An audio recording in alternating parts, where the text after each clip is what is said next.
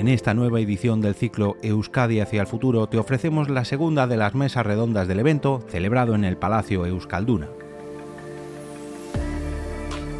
En este segundo panel, que lleva por título Nuevo modelo energético y transición ecológica, contamos con la participación de Íñigo Ansola Careaga, director general de EVE, Mario Ruiz Tagle, CEO de Iberdrola, Jorge Fernández, coordinador del área de energía de Orquestra, y en último lugar de José Ignacio Zudaire, adjunto al CEO y presidente del Corredor Vasco del Hidrógeno de Petronor. Esta mesa redonda ha sido moderada por Asís Martín de Caviedes, presidente ejecutivo de Europa Press. El evento Euskadi hacia el futuro, organizado por Europa Press, cuenta con el patrocinio de Iberdrola, Cuchabán, Petronor y Zucchetti.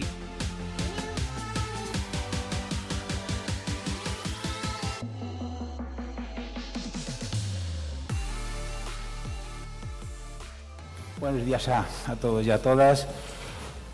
Creo que estaréis todos y todas de acuerdo conmigo en que vivimos en estos momentos posiblemente los más complejos e inciertos de las últimas décadas.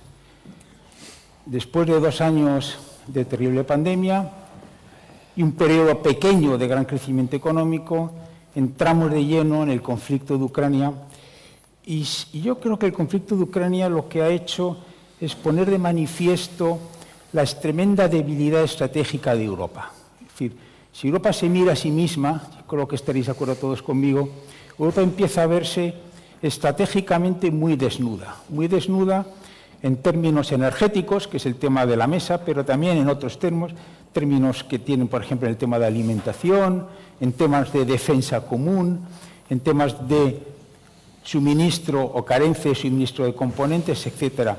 Entonces, en, pero por otra parte, eh, venimos también de años atrás con un reto que tampoco Europa ni el mundo sabe realmente resolver, que es el reto, digamos, de las energías limpias que requieren para hacer del cambio climático, digamos, algo que podamos contener. Entonces yo creo que eso genera, en mi análisis, y esto va a ser un poco el tema de la mesa, un conflicto muy interesante, es decir, cómo se puede compatibilizar una necesidad real de luchar contra el cambio climático, pero eh, manteniendo o al menos intentando conseguir una cierta, digamos, autonomía estratégica. Yo creo que este es el fondo, probablemente en este momento en Europa, los grandes líderes están precisamente en este debate. Y la sensación que tenemos, por lo menos los medios de comunicación, es que no acaban de vislumbrar un modelo que haga compatible ambas cosas. ¿eh? Bueno, esta mesa, mesa apasionante, va de nuevo modelo energético y va obviamente de transición ecológica. Son los dos polos de este conflicto que de alguna forma, como decía al principio, no me quiero extender porque realmente no me queréis escuchar a mí, sino a los ponentes que saben mucho más que yo, eh, es el gran debate de ahora.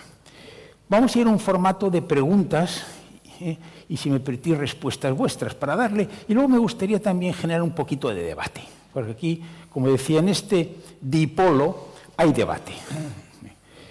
Vamos a hacer una pregunta introductoria y empiezo contigo, Mario. Bueno, Iberdrola, ya tengo que decir en público que es una compañía a la que yo admiro enormemente. Os admiro, os he seguido, conozco al presidente porque fuimos compañeros de ICAI eh, lo he estado siguiendo, persona absolutamente interesante sin duda. Y lo que es verdad es que Iberdrola se ha convertido en la actualidad en el líder mundial, que no es cualquier cosa, en energías limpias. Pero la pregunta que yo te haría a ti, Mario, es, ¿qué necesitamos para avanzar en este nuevo modelo energético? Eh? ¿Y cuáles son los retos desde el punto de vista de una empresa global sin perder de vista los beneficios para el consumidor. Esta sería la, primera pregunta que yo te haría. A por ello, Mario. Bueno, muchísimas gracias. Muy, buenos días por la, invitación. La verdad es que yo estaba atentamente y apasionadamente escuchando. no sé si voy a poder seguir con el mismo hilo, porque realmente el tema es eh, muy apasionante. Yo, no lo pondría desde el punto de vista de los, de los, de los polos. Yo me iría más precisamente al concepto de transición. Yo creo que Una empresa como Iberdrola, que vosotros conocéis muy bien, eh, comenzó ya hace más de dos décadas con una visión muy clara de que el modelo energético que teníamos ya en esa época nos anunciaba ciertas y graves distorsiones en el mundo del medio ambiente y del clima. Eso fue, yo diría que reconocido, no, por, el trabajo propio de Iberdrola, pero sí por ser un gran inductor a través de los acuerdos que se celebraron en París, donde claramente nos empezamos a ver y, se empieza a consolidar un, concepto de cambio climático. Pero resulta que en la medida que las sociedades van evolucionando y el continente europeo también va evolucionando, nos encontramos con un fenómeno que no esperábamos, como una invasión en Ucrania por parte de Rusia, y en la cual nos aparecen eh, debilidades que no percibíamos. Yo creo que se ha hablado mucho de la debilidad energética, pero se nos juntó esta situación con una gran sequía en Europa, con una disparada de los precios de los alimentos, con una reducción de superficie o una tensión de la superficie dedicada a la agricultura y a la producción de alimentos versus la conservación del paisaje. ¿Cómo se posiciona Iberdrola en una circunstancia de esta naturaleza? Evidentemente que nosotros creemos que lo que nos ha hecho la guerra es poner de manifiesto ya no solo una necesidad de transición energética desde el punto de vista de la acción climática, sino que claramente surgen, mm, yo diría que dos o tres nuevos conceptos. En primer lugar, la autonomía, y esa autonomía está basada no solo en, los medios con que vamos a generar la energía, sino que también con las tecnologías. La autosuficiencia, que es procurar que con los medios que tenemos en el propio territorio seamos posibles y capaces de generar la mayor cantidad de energía posible. Y en tercer lugar, yo creo que surge un elemento muy clave que es la independencia. Esta guerra de alguna forma nos ha traído una percepción muy clara de que hay un reordenamiento del, mapa europeo y fundamentalmente en un sector que para nosotros es fundamental, que es el industrial. Y es por eso que siempre hemos pregonado que la transición energética era ya una oportunidad en sí mismo. La transición energética necesitaba de una renovación del tejido industrial, ya no solo desde el punto de vista de los productos necesarios para ejecutar la transición, que eran toda la industria de las energías renovables, sino que también de los productos que surgen de esta industria, por ejemplo, el vehículo eléctrico, o las bombas de calor, o las placas fotovoltaicas de autoconsumo, o las tecnologías de electrolizadores en el hidrógeno verde. ¿Qué necesitamos para que esto funcione? Pues hay que acelerar el paso. Yo creo que esa es la gran, la gran lección que sacamos en este momento. Sobre todo en, en territorios donde tenemos algunas ventajas, donde tenemos viento, tenemos agua, tenemos sol, y además de tener agua, tenemos pendientes. Podemos hacer centrales hidroeléctricas, podemos hacer bombeo. Entonces, la transición energética nosotros la hemos planteado de una manera muy objetiva. Tenemos que aumentar el volumen de inversión en energías renovables, maximizando todo el potencial que el territorio tiene. En segundo lugar, tenemos que aumentar y reforzar las redes de transporte y de distribución, esenciales también en el proceso de digitalización para incorporar toda esta energía que se va a producir, pero también tenemos que generar un mecanismo renovable que nos permita compatibilizar las particularidades que la generación renovable tiene. La eólica tiene un cierto horario, perdón, la fotovoltaica tiene un, determinado horario, no, tenemos energía fotovoltaica por las noches, pero tenemos la eólica que puede ser un primer complemento, tenemos la hidráulica como segundo complemento y tercero, tenemos el almacenamiento hidráulico, que creemos que es la gran fuente de almacenamiento de energía. Pero esa es la parte técnica. Por otro lado, yo creo que es fundamental que encontremos lo que se vive en esta tierra. Digamos. Yo creo que aquí, eh, yo creo que Iberdrola siente el compromiso de Euskadi con Iberdrola y Iberdrola retribuye ese compromiso a Euskadi con, el desarrollo de, proveedores. Tenemos 600 proveedores, 1.700 millones de euros compramos. Y bueno, no me quiero extender más, creo que podemos... Sobre Euskadi, luego lo, vamos a mantenernos todavía en un plano un poquito más global, luego iremos bajando más Euskadi. Pues Ignacio, Petronor, yo te iba a preguntar con un poco de mala idea si sois una energética o una petrolera. Pero yo recuerdo, lo cuento como anécdota, hace seis o siete años, un día me encontré con Josuyón y le dije, oye Josuyón, ¿tú eres una petrolera o una energética? Me dijo, así si eres un no, dijo, no quiero decir lo que, lo que me contestó, ¿no? pero en aquel momento empezaba ya seriamente, bueno, Petronor, lógicamente, y Repsola, a hacer este debate sobre cómo puedes transitar, ¿verdad?, de un, de un modelo a otro. Eh, vosotros habéis desde Petronor habéis creado un concepto que es el de la neutralidad tecnológica, eh, que es un concepto además al que le estáis dando mucha importancia y para los profanos como yo, yo esto de la neutralidad tecnológica, nos lo tienes que explicar. O sea, ¿qué quiere decir exactamente este, este concepto y cómo encaja eh, con el compromiso vuestro desde, desde Petronor, bueno, desde la, matriz también de, un compromiso de emisiones cero para el año 50. Es decir, todo esto, ¿cómo, cómo se encaja? ¿no? Y, y, bueno, ¿cómo, cómo, cómo lo ves? Tú mismo, José Ignacio. Muy bien. en primer lugar, eh, Unón, eh, buenos días a todos y a todas. Agradecer a Europa Press eh, la invitación de estar hoy aquí. Me parece muy, muy relevante una reflexión sobre Euskadi del futuro. Yo creo que yo soy de los convencidos de que el futuro se construye, con lo cual este tipo de reflexiones para trabajar esa visión de país donde queremos ir me, parece muy, muy pertinente. Y bueno, pues a nosotros nos toca la energía, que es un vector clave para este, para este futuro de, Euskadi. Tomando un poco lo, que se comentaba, eh, para luego ir a la neutralidad tecnológica, en cuanto al modelo energético en general, nosotros creemos que eh, bueno, efectivamente la, guerra de Ucrania nos ha puesto, nos ha hecho ser conscientes de una realidad, de una gran eh, dependencia eh, que tenemos, ¿no? Y de alguna forma ha puesto manifiesto que en Europa nos hemos centrado en una de las patas de un sistema energético sostenible, una pata mm, fundamental, que es la sostenibilidad ambiental, pero quizá no le hemos prestado atención a las otras dos patas que tiene un sistema energético sostenible. ¿no? Al final tenemos que conseguir esa no dependencia, esa autonomía, independencia como, elemento eh, aspiracional, porque eso nos va a reducir drásticamente el riesgo de problemas de suministro. Con lo cual, ese es un elemento clave a trabajar también. Y otro elemento es el precio.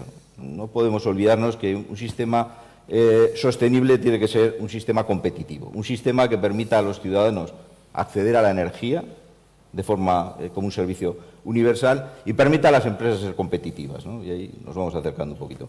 Permita a las empresas ser competitivas, por si no realmente tenemos un problema. Y eh, el problema del CO2, la descarbonización, es un elemento global y tenemos que estar un poco atentos a cómo se mueve el mundo y no creer que somos un poco el ombligo del mundo, cosa que a veces nos pasa a los europeos, y no estar atentos a cómo se eh, mueven otras partes del mundo bueno, que al final están contribuyendo a este problema global y tratar de solucionarlos nosotros solos, pues bueno, genera, genera algunos problemas y algunas distorsiones. Y un poquito con el tema de, la neutralidad tecnológica.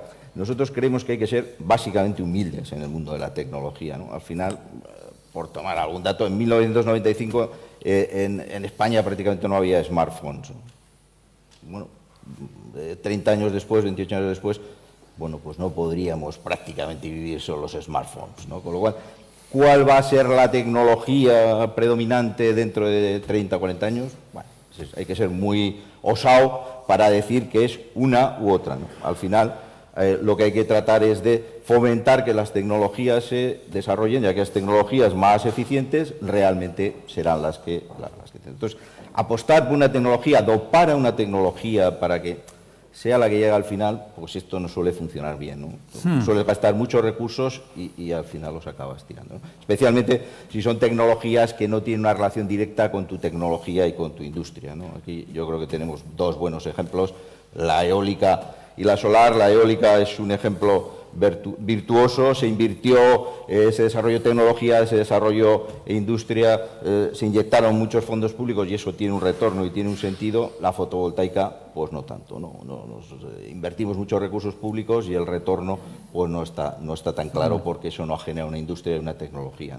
Con lo cual, la apuesta por la neutralidad tecnológica es un poco eso, dejar a las tecnologías, un poco le diríamos a la parte política, pónganos los objetivos, bueno, oye, hay que descarbonizarse a este ritmo y a partir de ahí déjenos a las empresas eh, desarrollar las tecnologías necesarias para eh, llegar, a esos, llegar a esos objetivos. Nosotros compartimos que la, electrificación es un elemento básico para la descarbonización. Lo que no compartimos es que descarbonización y electrificación sean la misma cosa. ¿no? Creemos que para hmm. de verdad descarbonizarnos necesitamos la electrificación, digamos, es condición necesaria, pero no es suficiente. Creemos que hay otra serie de tecnologías, como por ejemplo todos los combustibles eh, líquidos descarbonizados que son imprescindibles para esa descarbonización total que queremos ahora. Y por supuesto el hidrógeno. Y por supuesto, Pero de eso, como eres el, el amo del hidrógeno aquí, pues... Bueno, bueno, pues, bueno, bueno. Bueno, bueno. Oye, aquí abrimos, aquí abrimos, aquí abrimos, aquí abrimos polémica. A mí me encanta, me encanta la polémica. Pero al, al hidrógeno volveremos. Íñigo, desde el ente vasco de la energía, vamos a centrarnos en, en, bueno, en Euskadi, que es donde estamos, claro, obviamente. ¿Cómo, cómo se encuentra, en tu opinión, eh, Euskadi desde el punto de vista energético hoy día? Y proyectalo un poquito, si quieres, a los próximos años. ¿Y qué medidas prioritarias consideras deben, deben implementarse en un medio plazo pues hacia este objetivo, digamos, de descarbonización? Pero Vamos a enfocarlo desde vuestro, desde vuestro propio instituto, del Instituto Vasco de la Energía. Tú tienes la palabra, Iñigo. Eskerrik asko hasi, segun ondanoi, eta lehenengo eta behin, ba, Jose Ignacio esan duen modure, eskerrik asko Europa Presi gaur eh, hemen egoteko gonbidapena luzatze gaitxik. Eh, cabría responder a esa pregunta desde distintas vertientes, ¿no? Si me preguntaras eh, con respecto a la cadena de valor, diría que estamos muy bien. Si me preguntaras eh, cómo estamos con respecto a la dependencia energética, lo diría que fatal, puesto que tenemos un 10% de eh, autogeneración energética. Por lo tanto, eso quiere decir que dependemos en un 90% de la energía que nos viene del exterior. ¿no? Y no cabe ninguna duda que los combustibles fósiles tienen una cuota de participación muy importante en ese mix energético. Por lo tanto, la respuesta es contundente. En cuanto a las políticas energéticas que estamos eh, llevando a cabo, yo diría que eh, ahora, se habla mucho de la transición energética, pero no es un invento de hoy en día, ni, ni, mucho menos desde que estalló la invasión de Ucrania por parte de Rusia. ¿no?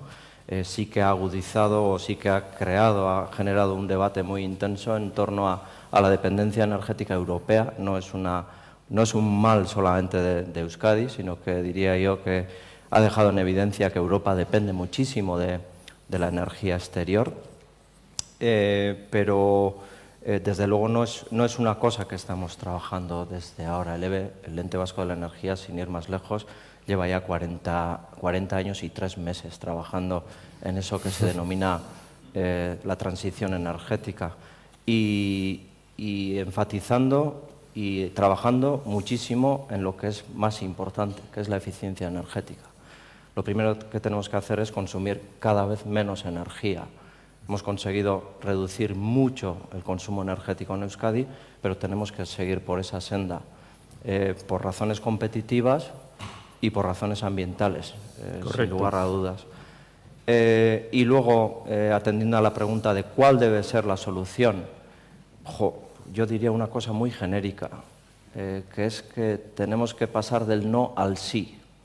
¿De qué no a Te, qué sí? Tenemos que pasar de, de, decir que no a todo a decir que sí. ¿A qué? Eh, eh, y, y, ahí eso lo ligo a lo que es la neutralidad tecnológica o un término que me ha gustado mucho hoy a la mañana, según estábamos hablando con el presidente de, de orquesta, Iván Marten, eh, que se está utilizando ahora un nuevo término, ¿no? que es la inclusividad tecnológica. Tenemos que incluir todas las tecnologías en ese mix. Eh, no sabemos, como bien ha dicho José Ignacio, qué tecnología va, a salir vencedora. No tenemos ni idea. Desde luego tenemos que eh, trabajar por las tecnologías limpias. En la actualidad se habla sobre todo, sobre manera, de la energía solar y de la energía eólica. La energía eólica, además, eh, gracias a Dios, estamos muy bien posicionados en nuestra cadena de valor, con más de 15.000 empleos directos aquí en Euskadi. Eh, por lo tanto, tenemos que seguir impulsando, pero desde luego no podemos decir no. Le hemos dicho que no a la energía nuclear. Hubo un debate, hasta hubo muertos en, Euskadi. Eh, le hemos dicho que no al gas propio. Tenemos la gran, la inmensa suerte de contar con mucho gas en nuestro subsuelo, pero sin embargo le hemos dicho que no. Eh, por eso de que tenemos que descarbonizar, pero hay muchas maneras de descarbonizar. Y pongo como ejemplo, me viene como ejemplo a nivel europeo, a nivel europeo lo que le está pasando a, a Alemania, ¿no? que, que, tenía una moratoria a la energía nuclear, tenía una moratoria a, los ciclos combinados con mm. uso de carbón y sin embargo lleva un año, más de un año, consumiendo más del 50% en su mix energético, consumiendo carbón. ¿No? Eh, la realidad nos ha puesto en nuestro sitio a todos. Y, claro, ¿qué prevalece? Eh, ¿La descarbonización o prevalece la garantía de suministro? Esa es, esa es otro dipolo. Sí, pero, pero es así. Entonces, eh, evidentemente aquí estamos haciendo una apuesta muy, muy firme en lo que es la, el uso menor de la energía, lo que es la eficiencia energética, tanto en nuestro sector industrial, pero también en el de movilidad.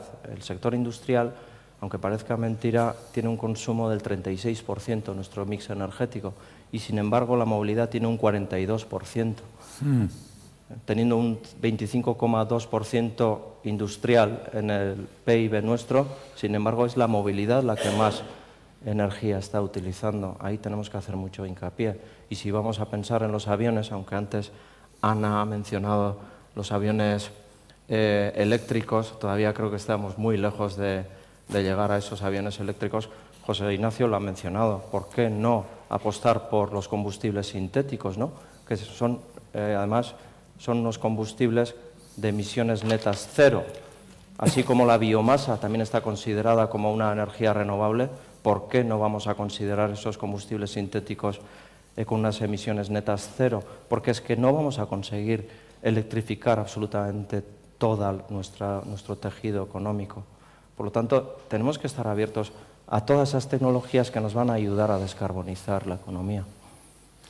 Eso va a dar lugar luego a un debate muy interesante, sobre todo en el tema de, los coches furgonetas año 35, pero lo dejamos para el, siguiente paso. Jorge, desde el Instituto Vasco de Competitividad, que sois un auténtico think tank, no sé si esa palabra te gusta o no, pero a mí, a mí, a mí me parece que os define, os define y os define muy bien a orquestra. ¿no? Me gustaría ver tu opinión ya como experto, y desde un concepto más, más si quieres, más de experto, si consideras que está siendo adecuado el diseño que se ha hecho, que fundamentalmente viene muy marcado por Europa, ¿no? para la transición energética, para conseguir los, objetivos que se han marcado, diseño, plazos, realismo, son alcanzables. O sea, ¿qué, valoración haces como, como experto? ¿Qué riesgos observas? Haznos un poco un análisis, un análisis más, más, más global. ¿Cómo, ¿Cómo, lo ves, Jorge? Bueno, en primer lugar, eh, un angustio y muchas gracias a Europa Press por la invitación a estar hoy aquí eh, en esta mesa tan, tan interesante. Bueno, me gustaría eh, poner en valor la, la, estrategia europea. Es un proceso muy complejo el, que, el que estamos empezando a transitar hasta, hasta las cero emisiones netas. Y en diciembre de 2019 se lanzó el, Pacto Verde Europeo, yo creo que lo conoce todo el mundo en, esta sala, ¿no? una estrategia de, competitividad eh, para la industria europea y para la economía europea muy centrada en, conseguir transitar a, un mundo más sostenible. Eh, al final el, objetivo es conseguir que, los mercados de bienes y de, servicios en, Europa sean mercados de bienes y servicios con una, baja huella medioambiental. Ese es el objetivo del Pacto Verde Europeo.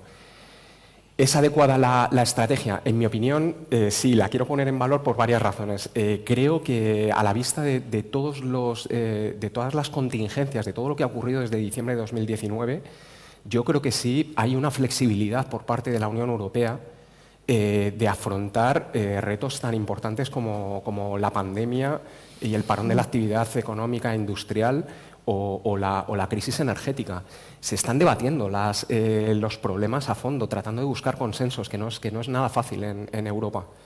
Eh, son cuestiones muy relevantes sobre regulación, sobre cómo tienen que ser los mercados. Eh, pero hay, más, hay, más, temas positivos. Por ejemplo, yo creo que hay, hay una visión muy centrada en proteger a la industria europea en desarrollar cadenas de valor estratégicas, en, apostar por la, por la, innovación, que es un tema central en el Pacto Verde Europeo, y en facilitar eh, la financiación de, las múltiples inversiones que, van a ocurrir. Entonces, yo creo que dentro de la, y luego es un proceso totalmente holístico. Es que eh, conseguir que la, que, las, eh, que la, economía sea una economía de cero emisiones netas mm. implica trabajar no solo toda la cadena de valor de la energía, desde la, desde la producción, distribución y el consumo, sino todos los sectores de la economía. Y esto lo está haciendo el, marco, el Pacto Verde Europeo. Además, el, origen de toda la transformación, yo creo que esto es interesante señalarlo, es eh, regulatorio, vamos a llamar, es decir, es el convencimiento de, los políticos de que hay un mensaje por parte de los científicos de una, de una, de una necesidad de cambio por todo el tema del cambio climático. ¿no? Entonces, esto está obligando a transformar la regulación, las reglas de juego. Queremos una, industria europea sostenible, queremos mercados de bienes y servicios eh, con baja huella medioambiental y eso hay que regularlo de alguna manera. Se está debatiendo, es difícil. Yo entiendo que para las, para las empresas incluso el proceso a veces es demasiado lento pero está yendo en la buena dirección y está respondiendo rápidamente a otros retos, por ejemplo, el que nos plantea Estados Unidos con, la, con el Inflation Reduction Act, que realmente eh, pone sobre la mesa una cosa que va a ser muy positiva para el planeta, que es una carrera verde entre, entre la Unión Europea, eh, China y, Estados Unidos como grandes bloques, pero que ahora mismo pone en riesgo eh, digamos, estos cimientos y este camino que, seguíamos desde, desde 2019. ¿Qué otros riesgos mm, hay sobre la mesa? En primer lugar, bueno, eh, los aspectos geopolíticos. No olvidemos, el mundo es muy complejo. Pueden ocurrir cosas que nos hagan eh, centrar recursos y la atención a, temas que pueden ser más importantes. Pero no hay que, no hay que olvidar que, es, que, la transición energética es, eh, es, fundamental. Y yo creo que es muy importante, otra, voy a apuntar dos cosas y cedo la palabra. Una, es muy importante intentar preservar consensos en Europa. No podemos, yo creo que lo hemos visto con la, discusión sobre, cuál tiene que ser la reforma del diseño del mercado, eléctrico. Si cada uno va por nuestro lado, al final eh, yo creo que como, Europa, como Unión Europea, vamos a salir perdiendo. Y eso afecta al final a todos los territorios, regiones, estados. Eh, mm, tenemos que ir eh, todos a una. Y luego otro tema que me parece muy importante, y lo hablaremos luego, me imagino, es el tema de la aceptación social de toda la transformación de ese tema Esto, si quieres, lo, tratamos luego, pero creo que es fundamental en, este, en este camino que... Hay quien piensa eh, que Europa se puede pasar de frenada. Hay quien piensa que puede generar un continente poco competitivo, hay quien piensa que las empresas europeas pueden sufrir, no digo que pense yo, digo que hay quien piensa. ¿eh? Entonces esto por lo menos, esto por lo menos nos abre, nos abre debate. Y bueno, Mario, tú eres un empresario, no deja de ser el CEO de, la empresa líder mundial en esto del color de tu corbata, ¿no? Y entonces, ¿por qué no vamos a sectores? Porque claro, se, ha comentado, y se ha comentado con acierto, que de orden del 50%, incluso más, de, lo que es el riesgo de, polución se, produce en el transporte. Eh, por otra parte, vosotros estáis en un proceso del vehículo eléctrico, de, ser capaz de tener electrogasolinera, hasta Vamos a tocar un poco el sector del transporte, porque luego Samar nos va a llevar al, hidrógeno, que es un tema que es fascinante. Por sectores y desde tu visión, ¿cómo ves que se debe avanzar? Y, ¿Son creíbles o no son creíbles los plazos? Es decir, desde Iberdrola tenéis la sensación de que, de que este proceso se está gestionando en tiempo informa bien o, o no tanto. Bueno, las respuestas que quedaron pendientes las vamos a tratar después. sí, sí, no, aquí tenemos que abrir debate, porque si no además se nos duerme el público. Bueno, a ver, yo creo que desde el punto de vista de, vuelvo al concepto de transición. Parece que estuviéramos discutiendo en la epidemia final del último 10% de electrificar la economía. No, no, es que para tranquilidad de todo estamos justo a la inversa. O sea, el 70 o 80% de la energía que se produce en el mundo se produce a través del proceso de combustión de algo. El resto son energías renovables. Con lo cual, bienvenidos los combustibles sintéticos, bienvenidas todas las formas no contaminantes de generación de energía. Como son bienvenidas, nos vamos al sector de transporte. ¿Cómo está el proceso de descarbonización en el transporte? Pues uno de los grandes elementos, en la parte de la electrificación de los procesos industriales, el segundo gran elemento de contribución efectivamente es el transporte. Y en el transporte, la apuesta en este momento principal y no excluyente, yo comparto, digamos, la parte de, inclusión de tecnología y creo que en eso nosotros hemos dado una muestra clara, digamos, cuando tuvimos que digitalizar los medidores de energía de las casas, pues abrimos la tecnología para buscar el más eficiente, el mejor y el más barato, y el que tuviera los mejores componentes. Que en esa lógica de agregar, que yo creo que está en el ADN de Iberdrola, lo que estamos haciendo es precisamente buscando las mejores soluciones, dependiendo de los territorios, para poder descarbonizar los sistemas de transporte. Los transportes pesados de larga distancia, a través de, mm, energía eléctrica, con camiones eléctricos que necesitan de grandes puntos de recarga y rápido, porque un camionero no está dispuesto a pasar una hora esperando que se cargue un camión, con lo cual eso trae todo un proceso de desarrollo tecnológico, no solo desde el punto de vista del punto de recarga, sino que también mm. desde el punto de vista de, las baterías de ese tipo de, vehículos. Tenemos el vehículo eléctrico, donde yo creo que se está produciendo hoy día la gran polémica, no por la tecnología, ni por la reducción de costos, ni por la accesibilidad a los puntos de recarga que van aumentando y que necesitan acelerarse junto con los refuerzos de la red de mm. distribución que es necesario para que estos puntos existan. La gran discusión está vamos a eliminar el vehículo eléctrico, perdón, el vehículo a combustión en una fecha determinada. Pues mira, yo creo que la realidad se terminará imponiendo. Pero sí es importante marcar ruta, marcar objetivos y que nos dejen a las empresas ir generando esa transición. La empresa eléctrica, que suministrará la infraestructura, la empresa automovilística, que tendrá que ir haciendo la adaptación, porque me parece que las nuevas generaciones vienen con un ADN mucho más potente desde el punto de vista de la sustentabilidad, a tal punto que podemos estar discutiendo una cosa medio inocua. Mm.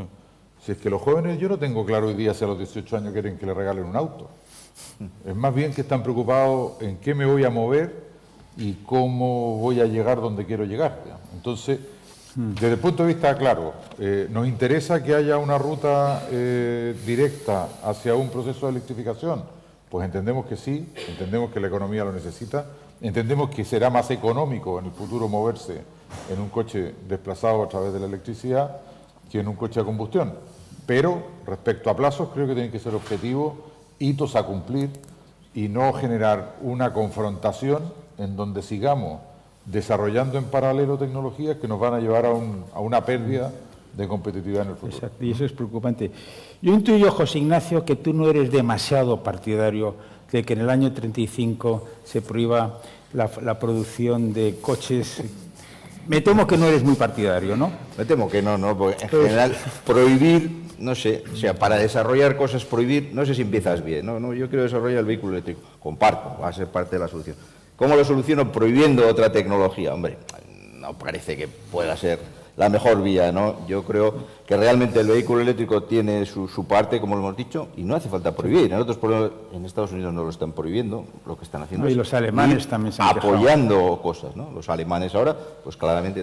Yo creo que con esto eh, realmente eh, lo que hace Europa es pegarse un tiro en el pie. Al final, básicamente, la industria europea, por lo menos, eh, su dominio siempre ha sido el motor de, combustión, no así la China, por ejemplo, que claramente tiene ventajas en el eléctrico. ¿no? Bueno, también hay un problema geopolítico y hay un problema de, competitividad de, las empresas. ¿no? Yo creo que el motor de combustión, eh, pero bueno, hay que decir, y con tecnologías más maduras, porque parece que siempre estamos hablando que lo vamos a solucionar todo en el 2050. ¿Por qué esperamos al 2050? ¿Por qué no empezamos a solucionarlo hoy?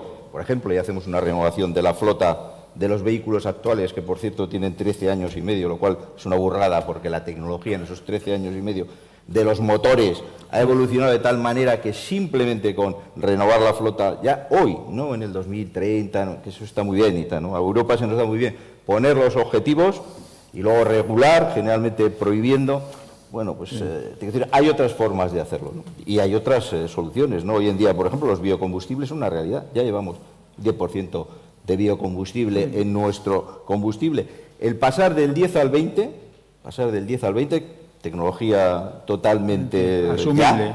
Eh, eso supondría reducir CO2 equivalente al que vamos a reducir con los 5 millones de vehículos eléctricos en 2030, si llegamos a los 5 millones, pero suponiendo que cumplimos el objetivo, pues sería exactamente lo mismo que aumentar al doble el contenido en, biocombustibles de, los combustibles actuales. Entonces, bueno, está bien lo del 2050, vamos a ver si con las tecnologías maduras ya podemos empezar a hacer cosas y las hacemos, porque como marcamos esto, le ponemos muy nervioso al consumidor, el consumidor acaba no sabiendo exactamente qué vehículo comprar. Bueno, yo tengo amigos que están todo el día preguntándome qué vehículo, qué tipo de vehículo se tiene que, comprar y al final acaban comprándose un vehículo de segunda mano. Y esto es un círculo eh, que no es, no es precisamente virtuoso. ¿no? Y, al final, bueno, eh, yo creo que ese es un poco el...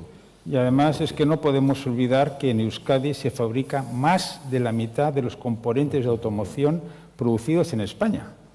O sea que no es aquí en Euskadi tema menor.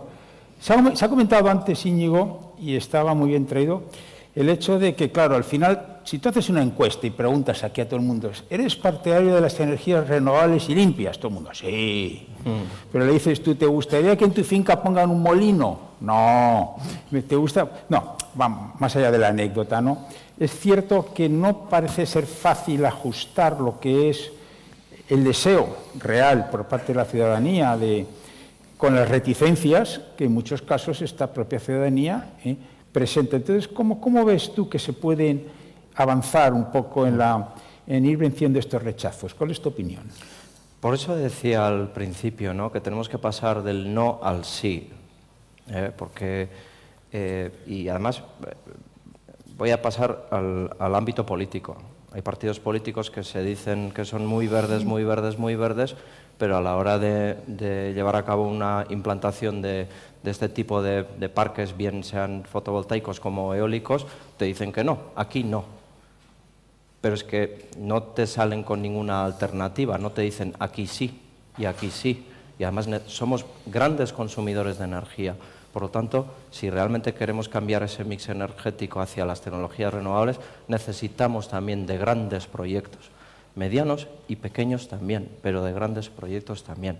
Y luego ya viene, y creo que eh, Jorge lo ha mencionado, eh, el tema de cómo socializamos este tipo de tecnologías. Eh, el, NIMBY tiene mucha fuerza todavía, el Not in my backyard, no en mi, en mi patio. Vale, es verdad que tenemos un reto, tanto las empresas privadas como las públicas, en socializar este tipo de tecnologías, evidentemente a través de la sensibilización, pero tenemos que dar el salto de ir más allá. ¿Cómo podemos hacer partícipe a la ciudadanía en este tipo de tecnologías, bien sea a través de lo que es la propiedad o bien sea a través de lo que es la utilización de esa energía que es limpia y con un precio estable? y creo que es una cuestión que se va a dar en un, muy corto plazo porque la tecnología permite que en la actualidad eh, este tipo de herramientas se puedan, se puedan socializar. Y ni qué decir, allí donde el ente vasco de la energía, eh, bueno, más, mejor dicho, el allí donde eh, está presente el gobierno vasco a través del ente vasco de la energía en los proyectos renovables, siempre vamos a apostar porque esa energía se consuma en Euskadi, que nuestra industria se vea beneficiada a través de contratos bilaterales, los eh, conocidos PPAs, o, eh, ¿por qué no? Como decía, la tecnología lo permite, llegar incluso hasta la ciudadanía. Hay que profundizar un poco en este concepto, Jorge. Bueno, esta casa es Euskadi, pero también es Europa Press de Euskadi. Quiere decir que Seguro que Machalen, nuestra delegada, se enfadaría conmigo si no te hiciera a ti, Jorge, la pregunta de cuál es el papel de los medios de comunicación en este eh, proceso de sensibilización, de autoconciencia ciudadana. Es decir, ¿qué papel crees que debemos jugar? Y dos, ¿lo estamos jugando? Bueno, eh... oye, esta es una pregunta muy fácil. No. La, respuesta yo creo que es, eh, yo creo que tenemos que poner un reto a ver, A ver. El reto para los medios de comunicación es trasladar, eh, en primer lugar, eh, mensajes con una base científica muy fuerte y eso requiere, yo creo que, formación por parte de quienes, de quienes investigamos, de, de las empresas, de, de, los medios de comunicación. Es una labor conjunta el trasladar a la sociedad una serie de mensajes sobre, yo pondría sobre la mesa sobre la urgencia de la transformación. Estamos en una carrera a largo plazo, pero hay que moverse ya. Y, yo creo que, los medios de comunicación juegan un papel muy importante en empezar a lanzar eh, mensajes a la ciudadanía para que los, mujeres y, las mujeres y los hombres empiecen a, pensar que en el día a día podemos contribuir y podemos ser corresponsables de, la solución. La solución al, problema de la descarbonización y de la sostenibilidad la van a poner sobre la mesa las instituciones, la van a poner sobre la mesa las empresas y la ciudadanía. ¿Cómo podemos hacer eso? Eh, bueno, consumiendo bienes y servicios de una manera más responsable. Tenemos que, empezar a pensar mm, que, nuestras acciones tienen costes y que tenemos que elegir de una manera eh, eficiente y responsable con el, reto que tenemos delante. Yo creo que los medios de comunicación también tienen que trasladar que hay beneficios eh, y hay oportunidades en toda esta transformación, pero que también hay costes. Y los costes eh, pueden ser un poco dolorosos e inconvenientes para las personas durante un tiempo. A lo mejor la energía limpia eh, no va a ser barata y no va a ser tan abundante durante un tiempo. Estamos trabajando en ello. Hay que invertir y va a haber que, financiar todas estas inversiones. Alguien lo tiene que pagar, al final son los consumidores. Y eso lo tenemos que saber. Se ha hablado del tema NIMBY, ¿no? Si queremos avanzar rápidamente en la descarbonización, hay, que, atacar todas las, eh, todas las vías. Eh, tendremos que, meter también grandes instalaciones renovables, porque eso es lo que nos hace avanzar rápidamente. Y hay que trabajar también los modelos que, permiten que la ciudadanía eh, participe de una manera más activa con, los recursos energéticos distribuidos. Al final, yo creo que la ciudadanía nos tenemos que autoconcienciar, pero hay una labor muy importante de formación por parte de, todos los agentes y ahí los medios de comunicación tenéis una responsabilidad muy grande. Bueno, pues tomamos nota, Machalen, ¿eh? ya tengo muy claro que aquí... Y finalmente, perdona, por cerrar un poco el círculo, o sea, creo que la otra pata de, la respuesta de cómo podemos eh, trabajar la ciudadanía en, la solución nos la tienen que poner los, reguladores y, las normas para que como consumidores podamos elegir aquello que va a ser mejor para la sociedad y que a la vez eh, refleje nuestras preferencias. En este concepto de neutralidad energética hemos hablado de cuatro fuentes, seguro que hay más, pero yo me he quedado con cuatro. Están los biocombustibles, están los combustibles sintéticos, está el hidrógeno y están los combustibles fósiles. Bueno, los combustibles fósiles todos sabemos muy bien lo que es, lo otro lo sabemos los no expertos un poco menos. Había aquí un pequeño debate, cuando dije que eras el rey ¿verdad, José Ignacio, del hidrógeno, nuestro amigo Mario puso muy mala cara. Pero, eh, eh, para un momento, que aquí Vedrola también se... Entonces vamos a abrir un poquito, vamos a hablar de hidrógeno, pero me parece que, vamos, sin ser yo nada experto en esto, sí apunta que quizás es en, los, a medio plazo la, que puede ser la gran fuente de energía alternativa. ¿no? Bueno, tú no lo tienes tan claro. Bueno, si no lo tienes claro tú, que eres el presidente no, no, está pensando fuente de energía, vector energético. Bueno, vector energético. pero... Luego tienes que, aquí para el público como yo que no sabe mucho diferente fuente y vector, pero bueno, eso es un tema para, es un tema para nota. Es relevante, es relevante. Es un tema para nota. Te toca, te toca a ti, Mario. O sea, ¿cuál es la apuesta de Iberdrola por el hidrógeno?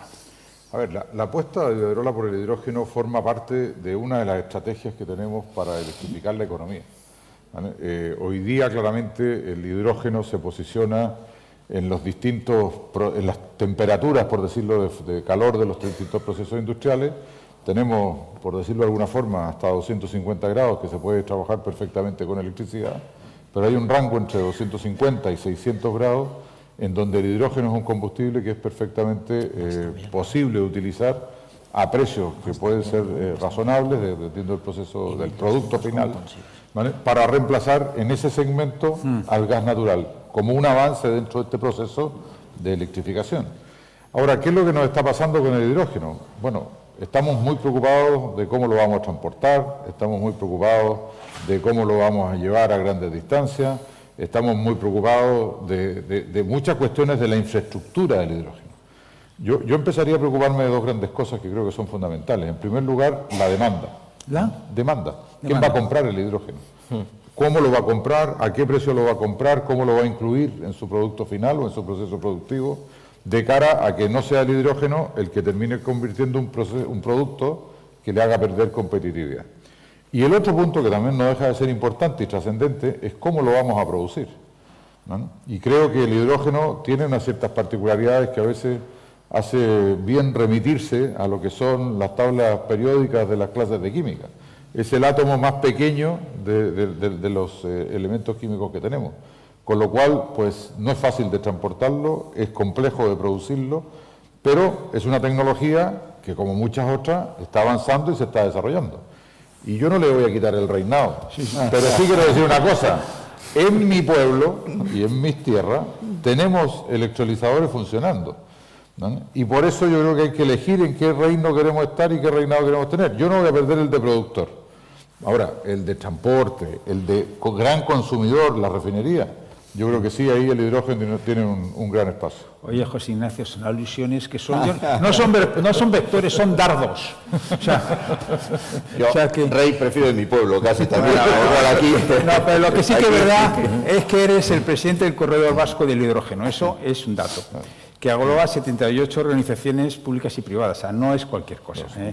Entonces, por tanto, entiendo, voz autorizada, para hablar de, esta cuestión. ¿Cuál es, ¿Cuál es tu visión? O sea, ¿cómo ves el hidrógeno a medio plazo? ¿no? Eh, yo, uno de los temas claros, yo creo que hay tres temas por los cuales eh, hay una cierta coincidencia en que el hidrógeno, este es el momento del hidrógeno. El hidrógeno no lo acabamos de inventar hoy. Ha, estado ahí presente, se ha funcionado con el hidrógeno. Cada vez que había una crisis grande del petróleo, alguien levantaba la mano y decía, oye, pues el hidrógeno puede ser la, solución. Y nunca lo fue. De hecho, nunca lo fue. Ha habido, En cuanto bajaba el precio del petróleo, pues la gente decía, oye, pues esto parece más sencillo, vamos aquí. ¿Por qué creemos que, esta, que estaba de verdad, que esta es la buena? Fundamentalmente por tres razones, creo que hay bastante coincidencia. Una es porque si realmente vamos a un sistema eh, eléctrico, de generación eléctrica, eh, fuertemente renovable y ahí tenemos objetivos en el PENIC, por ejemplo, del 74% de generación eléctrica con renovable. Tenemos el inconveniente de que las fuentes eh, eh, renovables no son gestionables, como decía antes Mario. ¿no? Al final no exactamente cuando hace sol es cuando necesitamos la energía o cuando... Entonces, un buen elemento es almacenar esa energía eléctrica en forma de hidrógeno. Por eso te decía que exactamente no es una fuente de energía, porque todavía no la extraemos directamente de tal, sino que la tenemos, tenemos que fabricar el hidrógeno, que era un poco donde el punto ese del hidrógeno puede ser tal. Entonces, esa es una de las razones. Almacenamiento es una buena fuente de almacenamiento de energía ¿eh? y lo vamos a necesitar. El otro es lo mismo, necesitamos descarbonizar eh, la industria, aquellos procesos industriales que no pueden ser eh, descarbonizados con electricidad, hay muchos que sí, pero hay muchos que no, y aquí hay muchos sectores en Euskadi, siderurgia, refino, tal, que no pueden descarbonizarse eh, con electricidad, y entonces tenemos algo que hacer. Mario comentaba, a ver si el hidrógeno va a hacer que no sean competitivos, yo creo que es un poco al revés. Como no hagan esa transformación, van a dejar de ser competitivos, porque...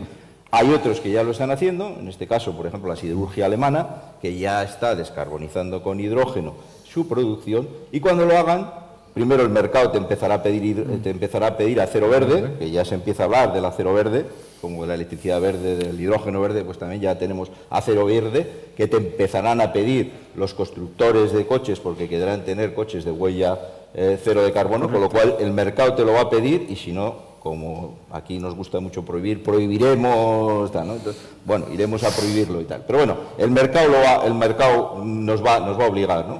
Hay un problema ciertamente de competitividad en este momento del precio del hidrógeno, hay que fabricarlo, hay distintas tecnologías, la electrólisis hoy es la más prometedora, no quiere decir que lo vaya a ser a futuro, veremos cómo fabricamos el hidrógeno dentro de unos años. Tenemos a Estados Unidos que, ha hecho una, que está haciendo una apuesta brutal con el EIRA por todo el tema del hidrógeno y tienen un objetivo claro, además estos como buenos marketingianos ya nos hablan de una década, un kilo, un dólar. Bueno, no sé si lo conseguirán o no, si lo consiguen, desde luego el hidrógeno pasará a otra fase totalmente diferente de la que está eh, en este momento. ¿no? Por lo cual yo realmente creo que sí, y yo creo que bueno, ya en 2019, cuando empezamos con el corredor vasco y tal, a finales de 2019 podía haber alguna duda o yo creo que es bastante claro que el hidrógeno va a jugar un, papel.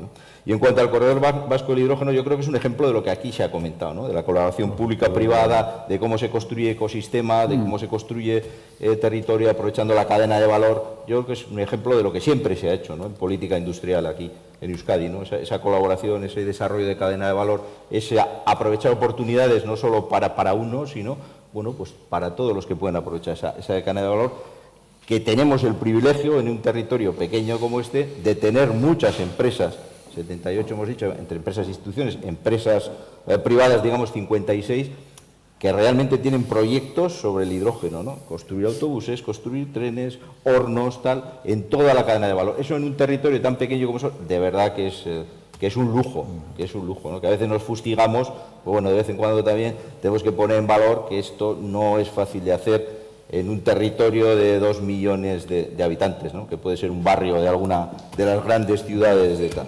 No exactamente. Euskadi es el corazón de la tecnología y la industria de España. No es un barrio cualquiera. Perdona, perdona, perdona que te corrija desde fuera, ¿no? Comparto totalmente. Oye, vamos a ver. Has hablado de colaboración público-privada eh, y yo, yo le preguntaría me has dejado preocupado con una cosa, Íñigo. Me has dejado preocupado con el dato que has dado de que el 90-10 de, digamos, no dependencia o no autonomía, quizá para más con precisión, de Euskadi en el tema energético. Bueno, ¿qué se puede hacer? ¿Y qué grado de autonomía ves tú razonable? Si yo te preguntara a ti, bueno, los siguientes 5, 10, 15 años, ese 10 a dónde pasará, al 15, 20, 30, o sea, porque me, parece que en lo que estamos hablando sí que puede ser, pese a que sea el núcleo del corazón tecnológico industrial de España, ese sí es un punto de debilidad, ¿no? ¿O no? Sí, así es. Eh, pero de todas maneras hay mucho que hacer. Eh, como decía antes, somos grandes consumidores. Si consumimos menos, va a ser infinitamente más fácil cambiar nuestro mix energético hacia las renovables. Es lógico. Eh, por cada proyecto que promovamos, si consumimos menos energía, ese, ese proyecto va a tener una incidencia mayor. Empecemos por ahí. Y por otra parte, evidentemente, eh, estamos intentando promover tanto con la colaboración público-privada o incluso se ha conseguido atraer eh, apetito eh, privado para invertir en Euskadi, tanto en proyectos eólicos como en fotovoltaicos, grandes proyectos, que ojalá eh, se materialicen cuanto antes. Y para eso necesitamos de una, de una regulación ágil, eh, unas, unas, unas, redes de transporte eh, mejores, más capacidad de absorción de, esa electricidad que se va a generar, incluso ligándolo con, con el hidrógeno. Si es que vamos a tener hidrógeno a día de hoy, y, creo que es un punto importante a tener en consideración, eh, el hidrógeno cada vez será más barato si realmente conseguimos instalar cada vez más renovable. Incluso la electricidad será más barata también, porque en el sistema marginalista tenemos que tener en cuenta que cuanta, cuanta más tecnología renovable tengamos, menos gas o menos carbón vamos a necesitar para casar el precio diario, ¿no? Eh, y eso hará que se reduzca el precio. Pero es que eh, si tenemos más renovables, también habrá más momentos, y ya se han dado, aunque hayan sido puntualmente, momentos en los que haya eh, electricidad excedentaria generada a través de tecnologías renovables. Esa energía excedentaria la podemos almacenar en forma de hidrógeno y eso va a dar que el hidrógeno tenga un precio cada vez más competitivo. Y evidentemente tenemos que apostar, como estamos apostando por esas plantas de gran generación, mediana generación, que cada vez hay más interés en lo que son las comunidades energéticas de distinto tipo, en régimen de autoconsumo o no, vertiéndola a la red, pagando los peajes correspondientes, pero a través de comunidades energéticas y, como no, eh, pasando por el autoconsumo ¿eh? en nuestros hogares, en nuestros caseríos, en nuestras viviendas, cada vez ir instalando más. En los dos últimos años eh, solamente en dos años se han instalado 32 megavatios de potencia en Euskadi en, proyectos de autoconsumo. El mayor parque fotovoltaico que tenemos en Euskadi tiene 24 megavatios. O sea que solamente con proyectos de autoconsumo ya hemos superado ese proyecto que, por cierto, ocupa 55 hectáreas. Y Euskadi es lo que es. No tenemos mucha superficie de 55 hectáreas como para ir promoviendo grandes parques fotovoltaicos.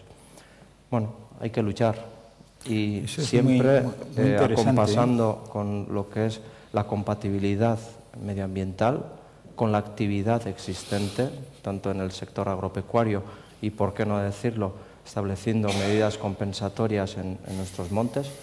En Euskadi, por lo menos, allí donde sopla el viento es en los montes, o sea que tenemos que ir a los montes. Y luego eh, no nos tenemos que olvidar que también se está dando una revolución en cuanto a condiciones offshore, en condiciones de mar, desarrollar tecnología. Hemos acertado en algunas tecnologías a lo largo de los 40 años que han contribuido a tener una cadena de valor muy importante. Tenemos que seguir pensando en el futuro para que sigamos teniendo cadenas de valor muy bien posicionadas para que puedan exportar su tecnología a todo el mundo. ¿no? Y en el offshore, eh, a día de hoy, para plataformas continentales con grandes profundidades, eh, hay que yo le miro al viceconsejero de Industria, creo que hay cinco proyectos ya de plataformas flotantes que se están llevando a cabo y, una de ellas ya está materializada además en el puerto de Bilbao. ¿no? Tenemos que apostar por ese tipo de tecnologías también para que, de hecho, en, la mar sopla más el viento y con más ganas. Tenemos que ir a la mar y ahí también nos encontraremos con, con esos choques sociales, porque hay otra serie de intereses legítimos, pero que tenemos que intentar compatibilizar. Y bueno, pues poco a poco se hace el camino. Desde luego, de la noche a la mañana no se hace. Enormemente interesante, de verdad. Gracias. Por cierto, paréntesis, energía offshore, eh, vosotros en Iberdrola sois líderes también prácticamente en el mundial. Es un pequeño paréntesis para hacer la pelota aquí a, a nuestro amigo. El Economist, que es una revista que todos consideramos como la Biblia de la influencia, en el último número de esta semana es muy interesante porque aparece en portada China y Estados Unidos y, viene a decir algo así como technology is the name of the game, diciendo que el mundo, el mundo se la juega y el liderazgo mundial se la juega en la tecnología. Hombre, Jorge, tú que eres un think tank y que de esto supuestamente sabe mucho, ¿no? O sea, si yo te, preguntara a ti y decirte, cuál ves que son, o qué es, porque a lo mejor es solamente una, ¿no? Las grandes tecnologías del futuro que puedan afectar a lo que estamos hablando, a la industria, a la energía. ¿Cuáles serían inteligencia artificial, robótica? ¿cuál, crees tú que sería, digamos, los, los vectores? Vamos a usar la palabra esta que me ha gustado mucho.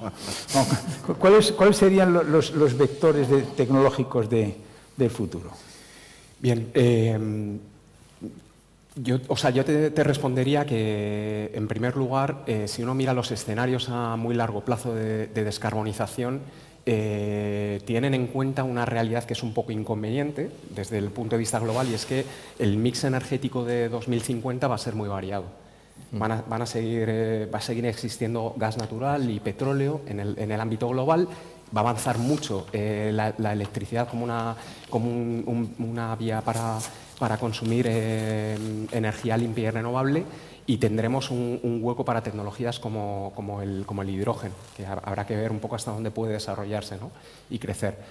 Em, la, Agencia Internacional de la Energía eh, habla de más de 500 tecnologías de, eh, limpias. Tiene una base de datos de 500 tecnologías, para quien lo quiera mirar en la página web. Yo creo que eh, en el corto plazo, el, mensaje es que las tecnologías las tenemos para avanzar en los próximos 10 años a la velocidad que necesitamos. Eh, y, también es una receta de la Agencia Internacional de la Energía, no es que lo, que lo diga yo. Hay que avanzar en la, electrificación con, con energías renovables maduras hay que avanzar en la eficiencia energética que, se ha mencionado aquí, pero también en la eficiencia en el uso de materiales. No hemos hablado de la circularidad, pero es muy importante la circularidad porque nos resuelve además otros problemas de los que tampoco hemos hablado, que son el, riesgo de las, materias primas críticas para la industria y todo esto a través de la, economía circular se puede mejorar. Una tercera vía de, frutos en ramas bajas del árbol es la reducción de emisiones de metano. Y la cuarta pata de esa, mesa es eh, invertir masivamente, no solo en las tres anteriores, sino también en, el I de las nuevas tecnologías en las que se puede incluir desde las baterías eléctricas, lo está haciendo la Unión Europea con cadenas estratégicas, el hidrógeno, eh, también, ¿por qué no?, biocombustibles y combustibles eh, sintéticos. Y por terminar un poco esta respuesta, las tecnologías de emisiones negativas. No olvidemos las tecnologías de emisiones negativas porque cualquier escenario realista a largo plazo cierra la matriz energética eh, con, emisiones eh, negativas. Entonces hay que trabajar, es como una, lucha entre avanzar rápidamente en el corto plazo y tenemos una vía abierta para poder avanzar mucho y seguir invirtiendo para poder responder a los retos de medio y largo plazo. Qué pena, me están haciendo señales de ya si te tienes que callar, ¿no? Eh, y yo por lo menos, y seguro que vosotras y vosotros también, lo, estoy disfrutando, lo estamos disfrutando muchísimo. Realmente es un verdadero lujo escucharos. Qué pena que nos, que nos echan ya, ¿no? pero ya sabéis que... ¿Qué? Un minutito para cerrar. Venga, un minutito para cerrar. ¿Nos dejáis un minutito para cerrar? Nos dejan un minutito para cerrar. Venga, pues venga. Bueno, muchísimas gracias, yo creo, por la, por la invitación. Creo que el tema es eh, francamente apasionante, quedan muchas respuestas en el aire todavía ante innumerables preguntas. Pero yo quiero hacer una reivindicación de un poco la, pelota que me hacías con la eólica marina y tomar ese ejemplo. Yo creo que el tener en Euskadi, en Iberdrola, una empresa que consigue ser un agregador de tecnología, un agregador de talento, un agregador de ciencia, para ser siempre pionero en su momento en la energía eólica terrestre, en la fotovoltaica, en las redes de distribución. Yo creo que eso es un orgullo de esta tierra y creo que muestra el compromiso que Iberdrola tiene con Euskadi y que Euskadi tiene también con Iberdrola. Señor. Tu minutito. Minuto de gloria. No, pues yo coincido, no vamos a acabar discrepando. Que no, hombre, coincido, con Mario. Yo creo que al final eh, la transición, eh, ¿seremos ganadores en la transición energética? Para nosotros será la, transición energética será una oportunidad, una amenaza si realmente somos capaces de desarrollar industria y tecnología. Eso ha sido así a lo largo del tiempo y esa tiene que ser la gran apuesta de, Euskadi, ¿no? desarrollo de industria y tecnología en las cadenas de valor de las nuevas energías, en cualquiera de ellas. Sí, señor. Ya me han quitado la palabra. es que ricasco por la invitación. Muy bien una locución final eh, desde el mundo de la investigación, que es donde, donde estamos en orquestra, eh, específicamente estudiamos eh, en la transición energética cómo alinear la transformación que tienen que hacer las empresas y, y, los territorios como Euskadi con los factores de competitividad. Y pensamos que hay una vía para poder hacerlo. Se puede ser más competitivo con esta transición y nos tenéis que ayudar los medios de comunicación a, transmitir bien estos mensajes. Sí, señor, porque si no, no será sostenible. Así Muy bien, muchas gracias. Muy bien, ¿eh? Qué bueno, ¿eh? Despedimos esta entrega de Hacia el futuro invitando a todos nuestros oyentes a descubrir el resto de episodios de este podcast, así como los distintos programas del catálogo de Europa Press a través de europapress.es barra podcast. Recuerda que todos ellos están disponibles en las principales plataformas de podcasting.